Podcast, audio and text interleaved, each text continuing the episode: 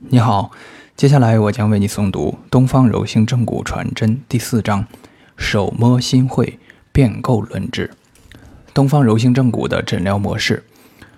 骨伤手法医学各流派依据其各自不同的医学认知及理念，对患者进行各具特色的手法诊疗活动。各流派手法医疗的理念，既有涉及传统医学的，也有涉及现代医学的，更有对病因病机观点各异的特殊看法。手法医学诊疗模式的发展，既有趋向于深入发掘传统优秀医学的方向，更有希冀完全融入现代医学体系的模式，力求古今东西相结合，亦为大势所趋，人心所向。手法医学诊疗的出发点与主要对象可以是人体组织架构，如骨结构、脏器组织、血管、神经等；也可以是阴阳、表里、寒热、虚实等朴素的哲学性思辨素材与结果；更有经络数学系统以及宇宙与人体全息信息的发现与探索，不一而足。中医思辨模式下，传统辩证的诊断结果难以与针对有形结构进行操作的手法疗法相结合，这是传统中医推拿、中医正骨等手法医学发展的困境之一。八纲、气血、津液、胃气营血等辩证方法及结果，无法对应的规范推拿与正骨操作的形式与内容。这不能不说是中医学的遗憾。传统正骨疗法是以中医朴素的解剖认知为依据而施行的徒手医疗技术。小儿推拿和循经点穴推拿虽然都是在中医经络数学理论指导下的手法医疗技术，但这两者对经络数学的认知理论却是完全不同的。不同医学系统的手法疗法，由于其理论依据与作用目标、作用方式、作用过程均有不同，故其诊疗模式也就各有千秋。柔性正骨三变论治，东方柔性正骨疗法总诀言：正构病变，要辅手道。东方柔性正骨疗法依据临症需要及柔性正骨技术本身的特点，主张以变构论治为核心，并与中医辨证论治、西医辨病论治相结合，通过三变论治诊疗疾病。一、变构论治。变构论治是运用人体生物力学原理，对构成人体的骨、软组织、脏器等物质结构的力学状态进行分析。发现紊乱的力学结构所在，从而诊断出疾病的力学结构性病因，然后采用相应的手法纠正之，而达成治疗目标的一种诊断与治疗模式。一、变构论治的内容。东方柔性正骨疗法从三个主要方向进行变构论治。首先是对构成人体筋骨系统的物质结构状态进行变构论治。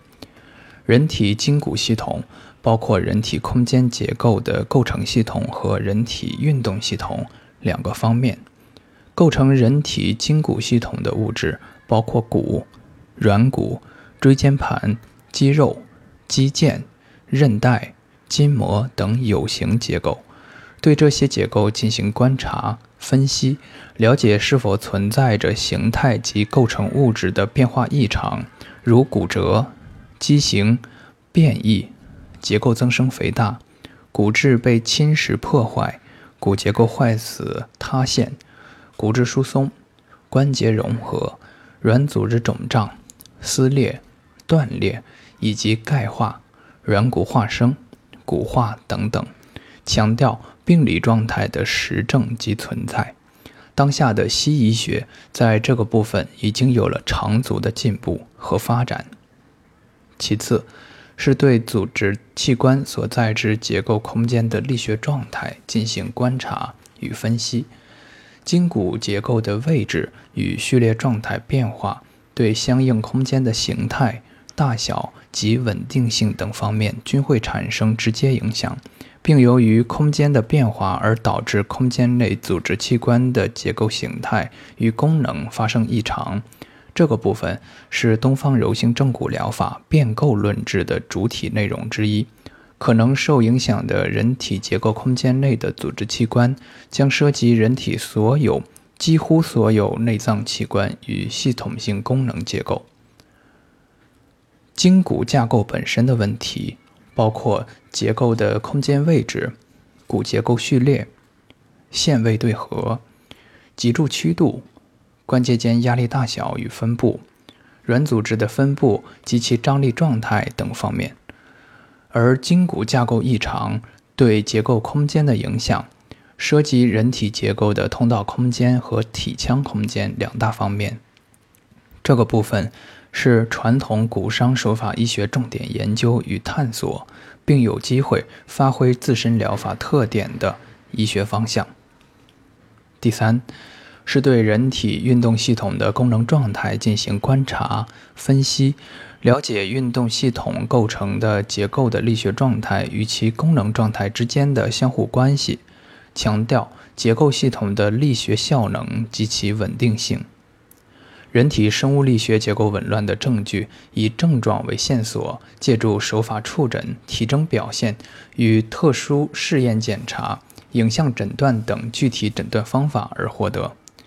变构论治对疾病或症状的深入分析与治疗过程，牢牢地抓住人体结构的生物力学理论、脊柱与神经病因理论等当代医学理论。通过望、闻、问、切等诊查手段，针对具体的结构对象与以物理性力学变化为主的病理过程进行观察分析，把握住特定的大类手法适应病变具体的病因、过程与结果，并以手法的物理性力学作用整复之。二、变构的方法特点。变构论治诊断资料的收集仍然是通过望、闻、问、切四诊来完成。四诊中，问诊是医疗诊断过程中的主体程序之一，正骨疗法也不例外。除此以外，东方柔性正骨疗法根据其所适应疾病的病理表现及其临床特点，重视通过望诊、切诊来采集患者体征资料。在望诊方面，除了常规的望神态、望面色、望舌质舌苔、望体质、望皮肉筋骨病损状态等以外，还需要注意观察患者肢体的外表形态特点、行动时的肢体动态特点与其功能表现等，思外揣内，为变构提供依据。经验丰富的骨伤医师常常可以通过被观察者。患者进行上述方面的望诊观察，发现其特征性肢体形态与动作行为表现，进而得出相关病情的初步诊断印象。难经曰：“望而知之谓之神。”注重并习惯于望诊观察，见微知著，是骨伤手法医师临床诊疗技能提升的重要方面。尽管如此，强调四诊合参。终究是临症诊疗的主导方向及客观要求。切诊的主体除了切脉检查以外，在正骨疗法中，筋骨结构的手法触诊将是重要的主体性的切诊内容。这个部分在后面的柔性正骨侧重的诊断方法一节中将有详述。三、变构与解剖。解剖是变构的基础，但解剖不等同于变构。解剖描述的是静态的结构形态分布及其位置关系，变构观察的是动态的结构分布及其空间互动关系。变构的主要内容除了涉及人体筋骨本身的物质结构以外，更是基于功能解剖学，深入探究筋骨力学结构对人体相关功能产生的生理与病理影响。四。同病异治与异病同治，同病异治与异病同治是中医学辨证论治的临床特色之一。这一特色在以变构论治为特色的东方柔性正骨疗法中同样得到充分体现。在临床上表现出来的，由中医或西医根据诊断资料所界定的同一种特定疾病，可能由于导致该疾病发生的受异常力作用的筋骨结构不同，而使得手法整复治疗的主体对象有所不同。这是由该病症所涉及筋骨结构的多样性与复杂性决定的。这是变构论之下的同病异治。例如，同样是枕环枢紊乱所致的颈源性眩晕，其异常力的来源可以是从骨盆沿脊柱上行传来，也可能是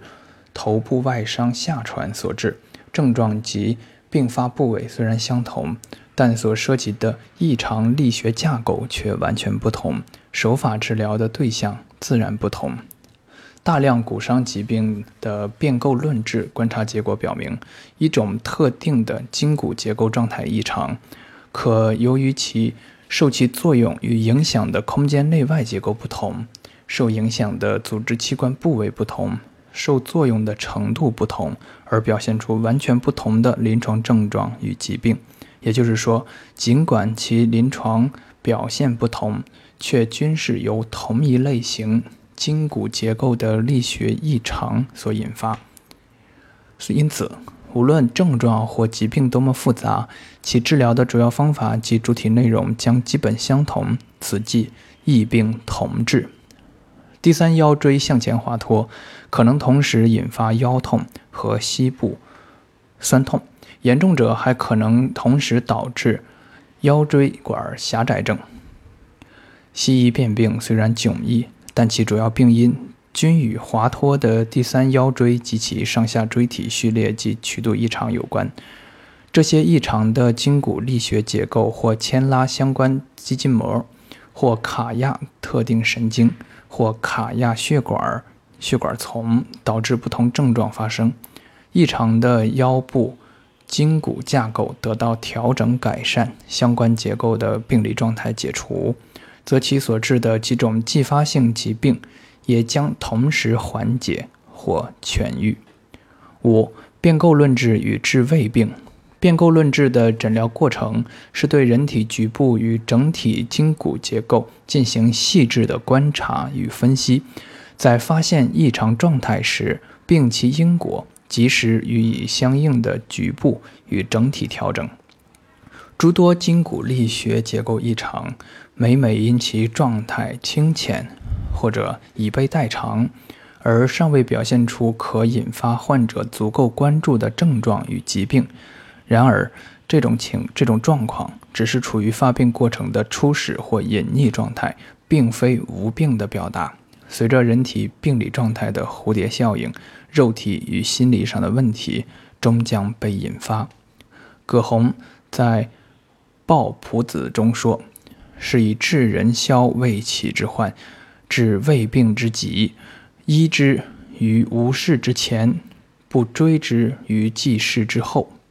并同时指出，治身养性，勿紧其细，不可以小异为不平而不修，不可以小损为无雅而不防。”东方柔性正骨疗法从人体生物力学角度出发。对筋骨结构状态进行分析，并采取相关干预措施，使得因结构序列或结构所在空间状态发生异常变化而已经表现、或曾经表现、或即将表现、或尚未表现出来的症状与问题，能够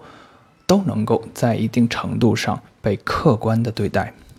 因而，在强调变构论治的手法正骨医疗领域，预防医学之治胃病与治疗医学之治乙病得到有机结合，症状治疗与病因阻断同时受到重视。一经发现筋骨结构存在力学状态异常，便是东方柔性正骨出手的时机。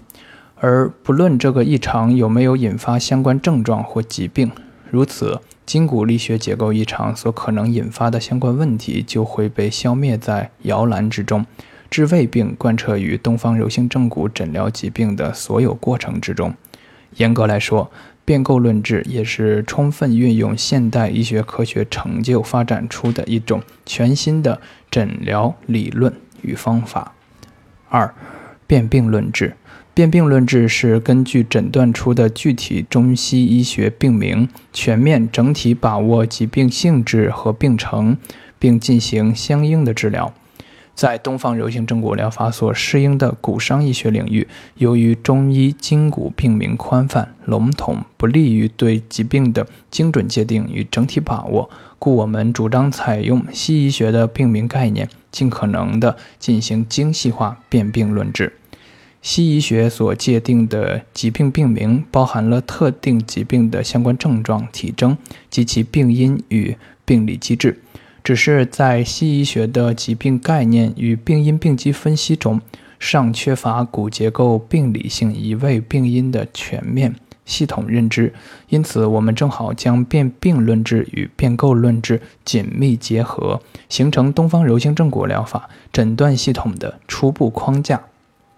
在前述东方柔性正骨疗法对骨移位规律探索一节中，我们谈到骨关节退行性疾病、软组织及慢性损伤性疾病、脊柱相关疾病等大类骨移位相关疾病与骨结构病理性移位病因之间的关系存在着一定的规律性。也就是说，从西医学所界定的特定的肌肉骨骼疾病的概念出发，除了应该把握相关结构的病理变化结果以外，我们还应该发现与其相对应的骨移位病因及其规律，进而进行针对性治疗。例如，我们在临床上发现髌骨软化症、变病这一西医学所界定的特定疾病的发生发展，与导致髌骨关节压力分布不均、关节软骨面受力部位改变、关节压力异常增大，乃至骨神经功能障碍、变功能构。的骨盆仰角过大、足弓过高、胫骨外旋、髌骨外翻、膝关节中心前移、股四头肌张力过大、中上腰椎曲度及序列紊乱、变物质构等腰椎、骨盆及下肢生物力学状态异常有着密切关系。根据上述变构结构，进行针对性的骨结构整复的论治后。髌骨软化症这一特定疾病将得到有效治疗，达成缓解或痊愈的临床目标。由整个髌骨软化症的诊疗过程，我们可以看到，这个疾病的诊断是明确的，经得起重复性检验；变构的过程也是明确的，经得起重复性检验；而论治的过程同样也是明确的。经得起重复性检验，髌骨软化症这一特定疾病的诊疗程序是经得起。重复性检验的，因此，东方柔性正骨疗法与西医学在这一特定疾病上的学术交流是互通无碍、无缝接轨的。这就是我们强调辨病论治的重要意义所在。我们在骨移位相关疾病的诊疗、临床诊疗中，均结合了这一辨病论治的方法，因而具有系统性。三、辨证论治。辨证论治是中医学诊治疾病的核心诊疗模式，是中医学辨识和治疗疾病所采用的基本法则。症是指疾病在发展过程中某一阶段的病理概括，包括疾病的病因、部位、性质和邪正关系，反映了在疾病发展特定阶段病理变化的情况。辨证。是将望、闻、问、切四诊所收集的症状和体征等病情资料，通过综合分析，辨清疾病的原因、性质、部位和邪正关系，概括判断为某种症的过程。论治是根据辩证的结果，确定相应治疗方法。东方柔性正骨疗法是中国传统骨伤医学体系中的疗法之一，因而，在临证时可以根据病情需要，采用中药疗法进行治疗，灵活运用辨证论治诊疗疾病。临证时，若单凭手法暂时难以收效，或症状严重急需缓解，或病因复杂，或病情严重，则当以疾病疗愈为指归。辨证论治，遣方用药或结合其他手段杂合一治，多管齐下，共取效素。并构。辩证与辨病这三者的结合，可以使我们在传统与现代医学科学的范畴内，更真切地接近并揭示特定疾病的病因真相，更有效地设计治疗方案，从而对疾病的发生、发展及预后转归有着更加全面、深入的控制与把握。审证求因，治疗应针对病因，中西诸家皆有此言。然而，此话好说，做到抛却主观、客观的深入现实却很难。清晰认识、认知各种复杂疾病的病因真相不容易。面向病因真相无限接近，是医学科学发展过程中不会改变的永久性课题与方向。东方柔性正骨强调皮肉筋骨并血气，路路分明，看仔细。中医讲辩证。自古以来，对人体物质结构的忽视，好似约定俗成，为骨伤例外。盖因手法接骨上恰，合缝归槽时，不能不直面眼前骨脉筋肉皮之五体结构的现实。直面现实的精神是骨伤学科进步发展的基石，与中医主体面对疾病之思辨模式有所不同。见或不见，取实取虚，以自得为准，思外揣内之标榜，伸手取证各有千秋，故接近本源真相的路径与角度各异。如痹症一类，与辩证可言风寒湿气杂质；与经络可讲。气血阻滞闭塞，与结构可谈；出槽错缝紊乱，与神经可说；牵拉卡压障碍，与免疫更有敌我不便异常。孰是孰非，虽莫衷一是，然因皆能取效于病患，故各执一言。而诸路病因，其因果先后，可再辨之乎？病理真相只有一个。认知却互不相同，不同的文化背景与不同的认知层次、不同的认知角度，以致解决问题的技术与方法千差万别。毛太之正骨真言：审证求因，莫衷一是，虚虚实实，务别中西，但求本源真相。在中医体系中。骨伤医学兼跨哲理思辨之辩证论治与结构解剖之辩构论治两大理法体系，成为东西兼容之独立医学专科。中医看病都要先把把脉，西医看病都要先拿听诊器听听。中西医生们能否看病时都摸摸骨盆脊柱呢？只要一伸手便知有没有，这不是技术性的难题，而是医师们需要逾越的一道心理屏障。病因的解析，如果跃然进入道的层次，则精神性命之说便会立刻浮现出来。于此，人类疾病与痛苦的根本之因，也立刻从我执之贪嗔痴慢疑诸无名处开始。其疗愈之法也会因此而进入佛道探索的欲界，由单修之来处复往而归之，是先医身后医心，中医性命之道医对人体生命探索之终极使命所在。观念变革，人体结构的设计性原罪。无论人类是上帝所造，或者是进化而来，一个客观存在的事实是人类身体结构的脆弱性及其所伴发的普遍存在的异常蜕变现象。以进化论观点而言，显而易见的遗憾在于，作为进化当事者的人类身体结构，显然没有继承四足动物普遍具有的那些优良的结构与功能方面，如稳定灵活的四足结构。横置的无承重需要的脊柱，更小而轻的头颅等等。也就是说，进化的表现应是基于原本优良的结构与功能基因保存上的进一步发展及优化。因此，我们不禁要问：人类进化完善的过程以数十万年来计算，怎不堪以十年计的安逸生活方式带来的冲击？从人体结构进化或者说设计形成的过程中，我们不仅难以看到、享受到进化的优秀成果，除了脑组织以外，相反的是，人类不堪其独具特征且引以以之为傲的直立结构的困扰。稍微思考一下，就会发现，让脊柱同时具备保护，保护重要的中枢与周围神经结构。承重，人体上半身完全由腰椎独立支撑，硕大的头部完全由颈椎独立支撑。活动，人体前后弯腰、左右转身、侧身等活动以脊柱为主体承担，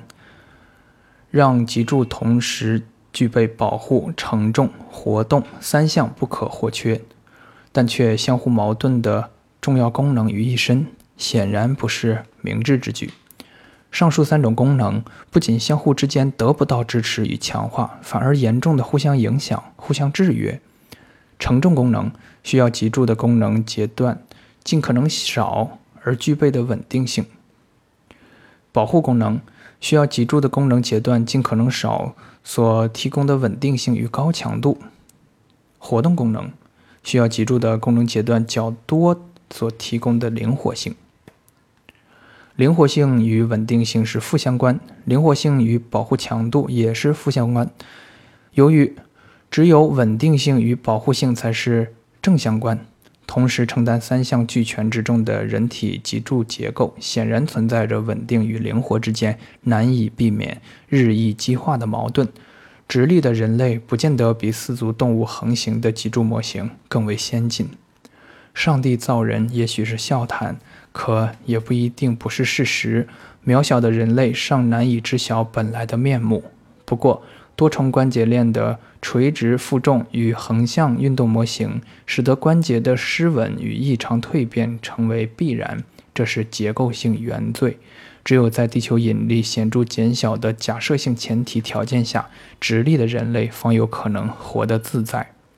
如果将人体作为一项特殊的功能产品来对待，那么这样的产品就显而易见地存在着严重的设计性缺陷。人体结构设计性原罪的探索性思考，只是一个医学思维模式拓展与突破的方向性提示，并非医学理论的描述与论证过程。其意义是希望骨伤手法医学工作者们能够开阔视野，突破思维定式的局限，以有益于我们对人体肌肉骨骼系统蜕变及损伤性疾病病因的深入探讨与分析。毛太之正骨真言。能够从对人体结构修修补补的观念一跃而转换到企图爬上上帝的肩膀，看上帝是如何造人的视野，风光绝对不一样。孩提时期的嬉戏打闹、摸爬跌扑，即开始考验人体筋骨结构的牢固与稳定性。精巧的钟摆毕竟只是观赏品。人类的躯体架构，则要经受人类自己无穷无尽的折腾。